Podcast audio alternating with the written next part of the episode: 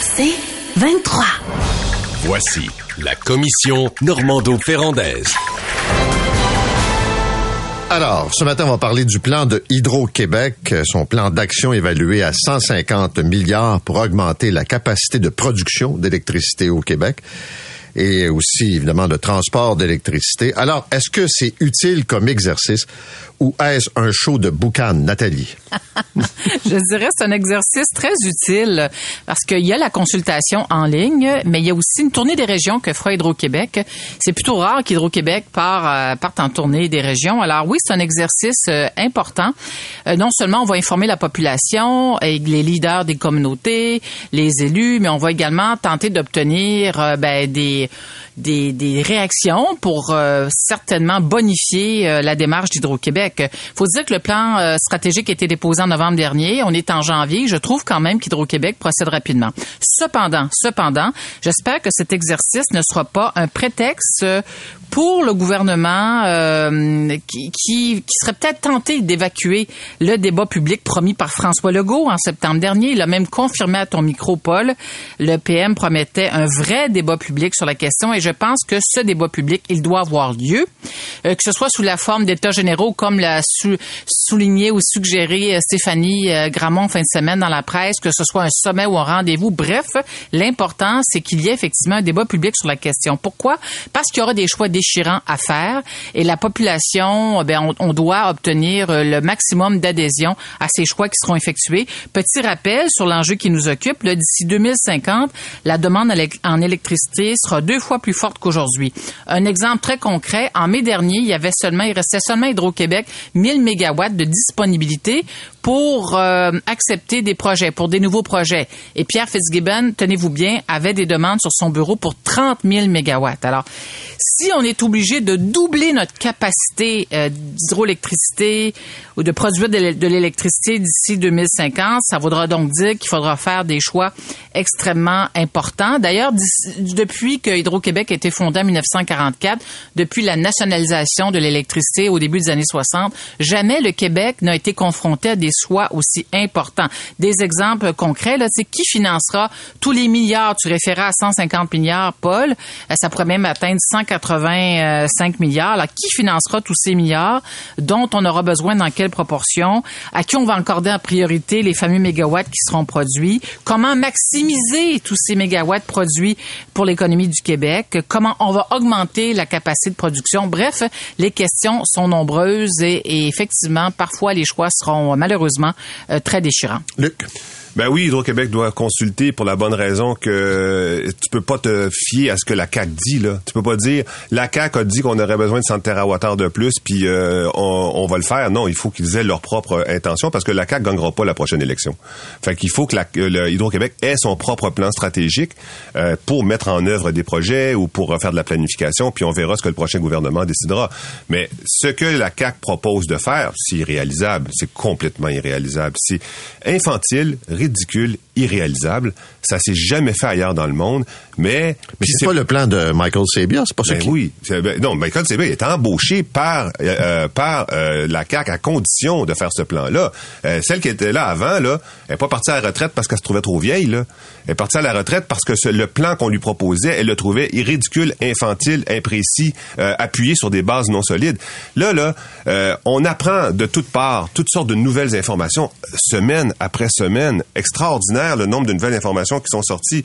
Bon, Aujourd'hui même, on a un article dans plusieurs journaux qui fait référence à un article, un, reportage qui va sortir à Radio Canada, selon laquelle une ville, une municipalité du Québec, on a, on lui, qui veut agrandir son territoire, faire un éco-territoire, un, nouveau quartier, on lui recommande euh, de prendre le gaz. Même chose à Prévost. Vous vous rappelez que Énergir poursuivait la ville de Prévost parce que Prévost avait un projet de décarbonation, donc moins utiliser de gaz, plus d'électricité, et Énergir poursuivait la ville de euh, Prévost.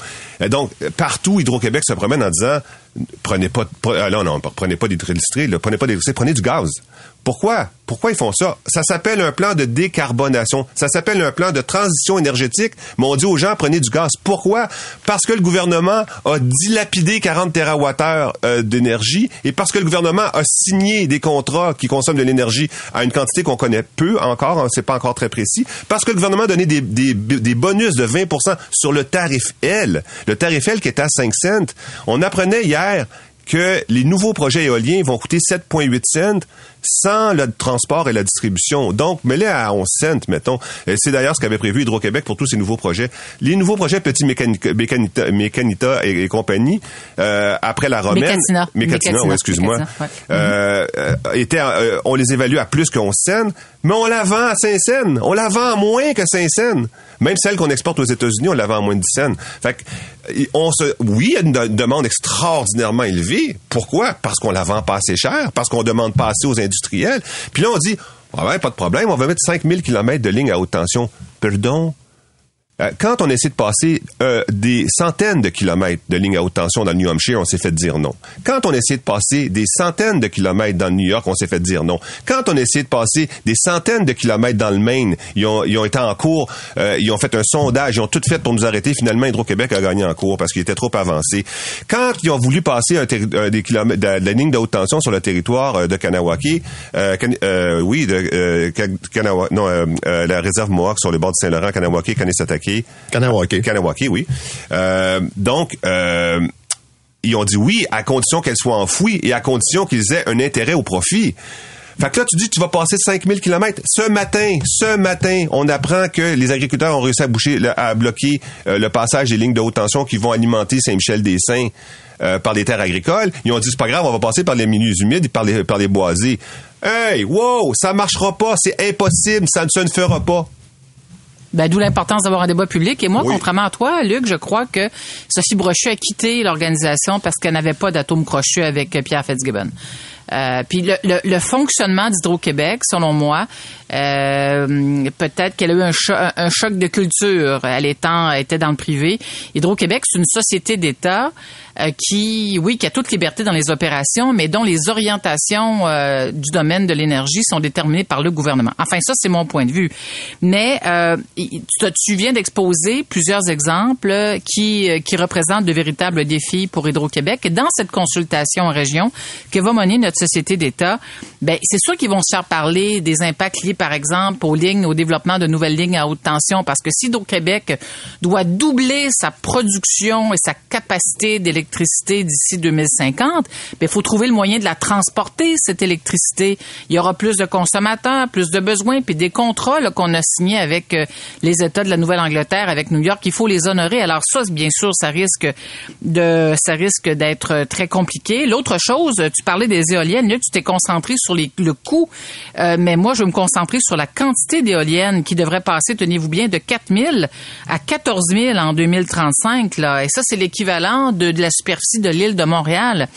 C'est sûr qu'au Québec, euh, entre le moment où on a commencé à construire des éoliennes aujourd'hui, on a réussi à développer des outils qui nous permettent d'obtenir un plus grand consensus social.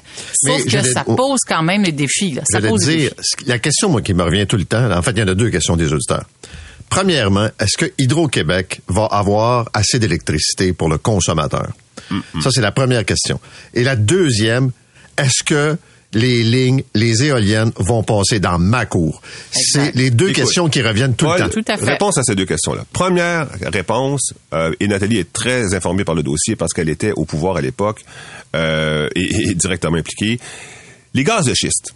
Quand les écologistes ont dénoncé les gaz de schiste, ça allait qu'un chaos, ça faisait du bruit dans les journaux. Quand les résidents ont commencé à dire non, wow, wow, wow. Quand Jean-François Mercier, Mercier est sorti en disant non, non, non, non, tu viendras pas contre ça en arrière de chez nous, là. Euh, arrête ça tout de suite, là. C'est là que ça c'est là que la chaîne a débarqué du bicycle. Et c'est ce qui va se passer aussi. 5000 kilomètres. Oublions pas que une partie de la production va se faire encore au nord, que ce soit de l'éolienne ou que ce soit de l'hydraulique, va se faire au nord. Il faut qu'elle descende vers le sud. Entre les deux, il y a le parc des Laurentides. Ou alors le long des cours d'eau. L'éolienne, c'est le vent, c'est sur le bord des cours d'eau. C'est le Saint-Laurent, c'est le Saguenay, etc. Pareil pour le Saguenay. Si tu produis de l'énergie encore à Terre-Neuve, tu as besoin de construire une nouvelle ligne, faut qu'elle passe par-dessus le Saguenay. Donc, on en a trois déjà qui passeront par-dessus le Saguenay. À un moment donné, tu peux pas vanter les, les mérites du fjord du Saguenay dans toutes tes, dans, dans tous tes euh, pamphlets de touristes, puis après ça, faire passer des lignes électriques par-dessus. Je veux dire, un moment donné, la population va dire non. N ou N. Non, ça, c'est pour la réponse à la première question. La deuxième, est-ce que ça va coûter plus cher aux résidents? Mais, hein, si tu produis en 11 cents puis que tu vends à 5 cents, à qui tu vas faire payer la différence? Aux autres consommateurs? Nathalie, mais ouais, mais l'interfinancement, Luc, ça existe depuis euh, depuis longtemps. Là. Ça fait un bout qu'on fait payer euh, les consommateurs, par exemple, les PME, le secteur industriel. D'ailleurs, quand le gouvernement s'engage, puis M. Sébiol l'a dit, on plafonne les, le, tarif résidentiel à 3% ben nous, le 3% équivaut à, à payer 85% euh, de ce que coûte réellement produire notre électricité au Québec. Alors déjà, ça, c'est un choix politique qui est fait, mais il y a d'autres personnes qui devront payer. À ta question, Paul, euh, le gouvernement, en fait, Hydro-Québec ne peut pas, n'a pas d'autre option que de garantir l'électricité dont ont besoin les Québécois. Cependant, ce qu'il dit, parce qu'il y, a, y a un contrat social qui lie les Québécois à Hydro-Québec. Hydro-Québec, c'est un monopole d'État, ça nous appartient. Cependant, Hydro-Québec dit, pour y arriver, les efforts vont être considérables. Et c'est pour ça qu'on demande aux Québécois de, de faire dans l'efficacité énergétique, de mieux utiliser notre hydroélectricité. Puis avec à ça, au-delà de, de, de, de, toutes, de, tous les, euh, de tous les choix que fera Hydro-Québec sur comment augmenter cette capacité, il y a un éléphant dans la pièce. Puis on en parle déjà depuis quelques mhm. semaines, c'est le secteur privé. Jusqu'où le secteur privé peut contribuer à alléger le fardeau d'Hydro-Québec? Euh, sur, quant à son obligation de livrer aux Québécois l'électricité dont ils ont besoin. Alors, savez-vous quoi? Tout, tout, notre, tout notre segment ce matin là, démontre à quel point ça prend un débat public sur, cette, euh, sur cet enjeu-là. Au retour, est-ce qu'on doit euh, attendre avant d'élargir l'aide médicale à mourir aux personnes qui ont des enjeux de santé mentale, de dépression grave, chronique depuis des années? La commission Normando-Ferrandaise. Bon, il y a des députés fédéraux qui demandent au gouvernement de faire une pause dans l'élargissement de l'aide médicale à mourir pour les personnes qui souffrent de problèmes de santé mentale. On veut l'élargir aux gens qui ont, par exemple, des dépressions chroniques depuis des années pour qui les médicaments euh, pas d'effet. Euh, est-ce que c'est une bonne idée de mettre un frein, faire une pause à ce moment-ci pour ces gens qui souffrent quand même euh, réellement? Luc? Ben, moi, je pense que pour euh, la santé mentale, peut-être. Et puis, avec un point d'interrogation, personnellement, non. Moi, je, je distribuais l'air à mourir au coin des rues, au dépanneur, là, une machine distributrice, prends-toi une pilule. Mais pour l'aide à mourir, pour la, la santé mentale, c'est peut-être là qui est le plus gros enjeu. Par contre, le problème, c'est aussi l'autre élément qui est à l'étude, c'est la programmation de l'aide à mourir pour les gens qui souffrent de dégénérescence, euh, euh, notamment pour Alzheimer, Parkinson et compagnie. Et ça, euh, on se rappelle que le gouvernement a, a, mis en place une politique, mais qu'elle est sur pause pendant deux ans et qu'elle dépend du fédéral. C'est là que le bas blesse, à mon avis, le plus. Mais parlons de l'aide à mourir pour la santé mentale. Je comprends les réticences des élus, parce que la santé mentale, c'est un, c'est pas, t'es pas malade de santé mentale comme du cancer. C'est quelque chose qui est tout le temps égal et qui s'empire. Ça vient par vague, surtout la dépression. La dépression qui est responsable de la plupart des suicides. Euh, c'est donc euh, quelque chose qui vient, qui a des pointes et euh, qui aussi peut être réduite par plusieurs éléments, dont l'anxiété. La réduction de l'anxiété, c'est un élément fort dans la réduction de la dépression. Or, la réduction de l'anxiété, c'est pas de la magie. Là. C'est, c'est très possible avec un cadre de vie, de la psychothérapie euh, euh, et surtout un cadre de vie, de l'écoute, etc. Mais aussi la réduction des la réduction des stress. Donc, ça peut réduire. C'est une maladie qui peut réduire. Puis, troisièmement, il y a des découvertes importantes comme la kétamine qui ont un impact majeur sur les dépressions qu'on ne pensait pas pouvoir régler puis qui menaient directement à des suicides. Et Dieu sait qu'il y en a des suicides. Alors, pour ces raisons-là, on comprend les élus d'hésiter. Le ministre fédéral de la Santé, Marc a affirmé que son gouvernement reconnaissait qu'il existe une équivalence entre la souffrance physique et mentale, mais nous devons nous assurer que le soutien est là, que la formation existe. Euh, selon moi, c'est à ce, c'est là où ça, où il y a des, des inquiétudes, des préoccupations de la part des députés et des sénateurs également. C'est-à-dire que si demain matin le gouvernement fédéral décidait euh, de, permettre l'aide médicale à mourir pour les personnes qui ont des graves problèmes de santé mentale, puis comme tu l'as dit, Paul, pour qui les traitements euh, ne, ne, suffisent pas, des personnes qui sont qui font des tentatives de suicide à répétition, pour qui là, tu sais, il n'y a pas d'autre, il y a pas d'autre solution que de mettre fin à leur jour en s'enlevant la vie. Euh, ben euh, effectivement, euh, il faut être, il faut être extrêmement prudent parce qu'il faut pas que ça devienne une solution euh, trop facile. D'ailleurs, il n'y a pas de consensus euh, dans le corps médical, auprès du corps médical, sur cet enjeu. Il y a des médecins qui exhortent le gouvernement de Justin Trudeau euh, de d'élargir, de ne pas élargir justement l'aide médicale à mourir. Puis il y a d'autres personnes qui estiment que euh, ben, les personnes qui souffrent de problèmes de santé mentale aiguë ont les mêmes droits que les citoyens qui peuvent bénéficier de l'aide médicale à mourir pour des problèmes dits physiques. Alors le Québec s'est bien gardé d'aller sur ce terrain, d'élargir l'aide médicale pour les personnes qui souffrent de troubles sévères en santé mentale. Tu l'as dit, Luc, là, euh, on a fait un pas de géant en permettant euh, l'aide médicale anticipée là, pour des gens qui souffrent de problèmes euh, cognitifs. Le fédéral, cependant, et les députés qui forment, euh, qui sont regroupés au sein d'un comité mixte transpartisan sur cet enjeu pourraient aller voir ce qui se passe du côté de la Belgique, parce que on dit que l'euthanasie, puis c'est le mot qu'on choisit là-bas en Belgique, l'euthanasie pour personnes en souffrance psychique est autorisée depuis depuis plus de 20 ans, depuis 2002. Et les critères, ça prend une affection, grave et incurable d'une maladie, qu'elle soit physique ou psychique. Donc, les critères, le critère euh, exigé, il est le même que tu souffres de problèmes de santé mentale ou de problèmes de santé physique. Ce que je trouve intéressant dans le débat, puis je dis pas qu'il faut élargir l'aide médicale à mourir pour toutes ces personnes qui souffrent, c'est que euh, la seule option souvent qui euh, qui leur est, qui leur reste, c'est de s'enlever la vie, souvent dans des conditions extrêmement euh, mon Dieu, affreuse, horrible.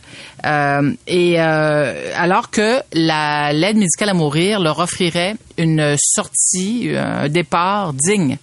Euh, plus digne que, que, le moyen que, le moyen que choisissent certaines personnes pour euh, pour mettre fin à leur souffrance. Alors puis on peut se demander aussi jusqu'où va le maintien, euh, le maintien en vie à tout prix pour ces personnes qui souffrent de problèmes de santé mentale très très graves. Puis en passant, c'est une minorité là. T'sais, on parle pas là, de milliers de personnes parce que en Belgique, les personnes qui ont obtenu l'aide médicale à mourir pour ces pour ce correspondait à ce profil, ben c'est très, pas peu, hein. c'est très très peu. C'est 0,86 Non, on parle pas de quelqu'un qui est en burn-out là. On parle pas de quelqu'un qui fait une dépression Non. saisonnière. On parle de quelqu'un qui depuis 20 ans est suivi puis pour qui les traitements marchent pas.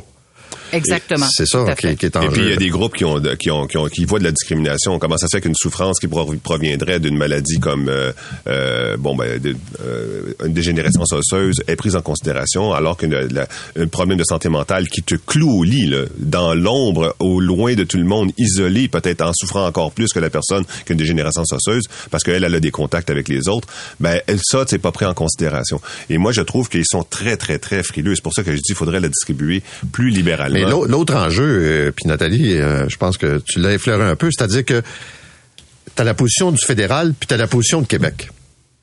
Et si le fédéral va avec l'aide médicale à mourir pour des enjeux de santé mentale, tu fais quoi au Québec si nous, on n'y va pas? Le Québec est pas prêt. Non, Pour l'instant, mais, mais Québec si le fédéral dit, moi je suis le patient, puis là, moi je suis le médecin, qui j'écoute? ouais Moi, je pense que la loi fédérale, ben, c'est c'est un très, mon réflexe, c'est de dire que la loi fédérale est peut-être prépondérante sur les lois provinciales. Ça, c'est mon premier réflexe. Mais tu sais, au-delà de la législation, il s'agit de, de, de, de personnes, d'êtres humains, là. Euh, et, et- et- mais ça va prendre, euh, ça va prendre une, une discussion à- entre Ottawa et Québec, mais euh, c'est intéressant ce que tu soulèves comme enjeu, euh, Paul, mais je pense qu'à cause de ça, parce qu'il n'y a aucune province qui est allée dans la, la direction du fédéral pour ce qui est de la santé mentale, je pense que c'est un argument qui pourrait militer en faveur d'un report. Moi, que- Euh, comme je te disais tantôt, Nathalie, ce qui me fait peur, c'est beaucoup plus la décision du fédéral sur l'aide à mourir, euh, la programmation d'une maladie euh, neuro, euh, neurologique, donc avec une dégénérescence. Et, et, et là, euh, Poilièvre, qui risque d'être le premier ministre, le prochain premier ministre, c'est de prononcer contre tout élargissement dans ce sens-là. Et, et moi, je trouve ça très dommage parce que, par exemple, pour la santé mentale, je- pourquoi il y en a très peu qui y vont? Parce que le parcours du combattant que tu dois franchir pour arriver à la signature pour un problème euh, de- d'aide à mourir, une, une- une situation d'aide à mourir, est tellement... Ça prendrait quelqu'un en pleine santé, en pleine possession de ses moyens pour pour passer à travers. Alors que si tu es dans une euh, t'as un problème de santé mentale euh, qui t'isole dans un point dans un coin d'or, tu le feras pas. Tu sais, il faut que tu sois apte à consentir aux soins, atteint, atteint d'une maladie grave et incurable, dans une situation médicale qui se caractérise par un déclin avancé et irréversible de tes capacités, éprouver des faut que tu fasses la preuve, éprouver des souffrances physiques répétées, etc., psychiques constantes. Faut que tu fasses la preuve de tout ça là. Oh oui, Ben, mais en ben Belgique, c'est comme ça. euh, non, Ouais. ben mais, mais l'autre débat qu'on devrait avoir, le, Ouais. le temps file, là, Oui. le temps file, c'est que au Québec, là, on est l'État, on, on est l'endroit dans le monde où il y a le plus de d'aide médicale à mourir, OK? Euh, même plus qu'en Belgique, là, presque trois fois plus qu'en Belgique. Là, la ministre Sonia Bélanger a créé un comité pour se pencher sur ce qui se passe au Québec pour qu'il y ait autant d'aide médicale à mourir. Le danger qui nous guette, selon moi, c'est que l'État se désengage de ses responsabilités euh, de manière si importante en matière d'accompagnement et de soins et de soins que la solution la plus euh, facile pour les personnes qui souffrent, ce soit celle de demander l'aide médicale à mourir. Ouais, s'acheter une pilule sur internet hein, parce que c'est euh, t'as vu qu'il y, a eu- il y a des- il y a eu des cas euh, importants Ouais, ouais. là. Ouais. Oui, non, mais tu sais, une- un aîné qui se fait expulser de son logement dans la RPA de Jardin Botanique, puis qui dit, moi, plutôt que de me retrouver à la rue, moi, ben, je- je vais demander l'aide médicale à mourir. Là, comme société, on a un méchant problème. Ce que je veux dire, c'est que l'État a une responsabilité de donner à toutes ces personnes qui souffrent, qui sont vulnérables, euh, elle a la responsabilité, dans le fond, de, de, de les accompagner, soit à domicile, par exemple. Mais de plus en plus, l'État faillit à la tâche.